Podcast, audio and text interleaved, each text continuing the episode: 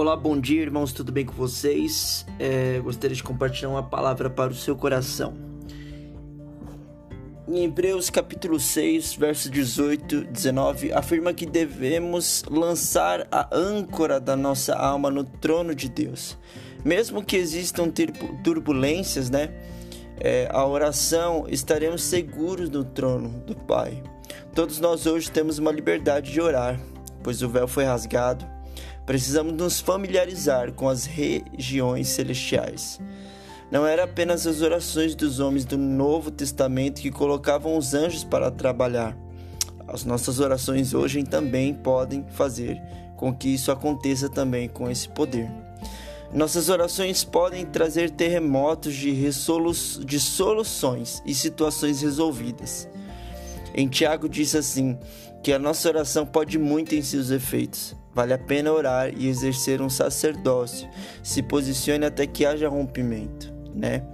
Eu creio que ah, grandes coisas podem acontecer na nossa vida através de uma vida de oração. E Marcos capítulo 11, do 21 ao 24, é como uma, uma âncora do nosso ministério. A palavra na boca de um rei é lei, tem força e autoridade. Se somos reis, falamos à montanha e ela obedece. Nossa fé deve operar de modo a reinarmos em vida na terra, né? É, mas como sacerdotes atuamos no céu.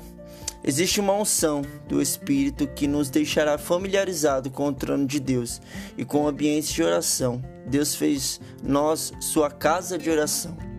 Quando a pressão vem, temos um refúgio que não fica aqui na terra, é no trono, com o Pai. Nós não nascemos do Espírito para continuarmos vivendo da mesma forma. Creio que conforme a gente passar mais tempo orando, mais tempo nos dedicando a esse tempo de oração, Deus vai nos levar a lugares altos. Devemos ter consciência de que Deus sempre ouve as nossas orações. O mesmo acesso que Jesus tem diante do Pai, nós também temos, pois somos justiça de Deus. Né? Aí eu finalizo com é, aquele que não conheceu o pecado, Deus o fez pecado por nós, para que nós fôssemos feitos justiça de Deus. Que está lá em, em 2 Coríntios capítulo 5, verso 21. Eu espero que essa palavra possa te trazer a confiança de que você tem acesso livre ao Pai e, sendo assim, Ele pode ouvir a sua oração a qualquer momento. Deus abençoe. Eu gostaria de fazer uma breve oração a todos os irmãos aqui do grupo. Pai, eu oro para que todos desse grupo cheguem a um pleno conhecimento da tua palavra, da tua verdade, e que assim, Pai, eles possam entender, Pai, o contato real do plano celestial que o Senhor tem para conosco.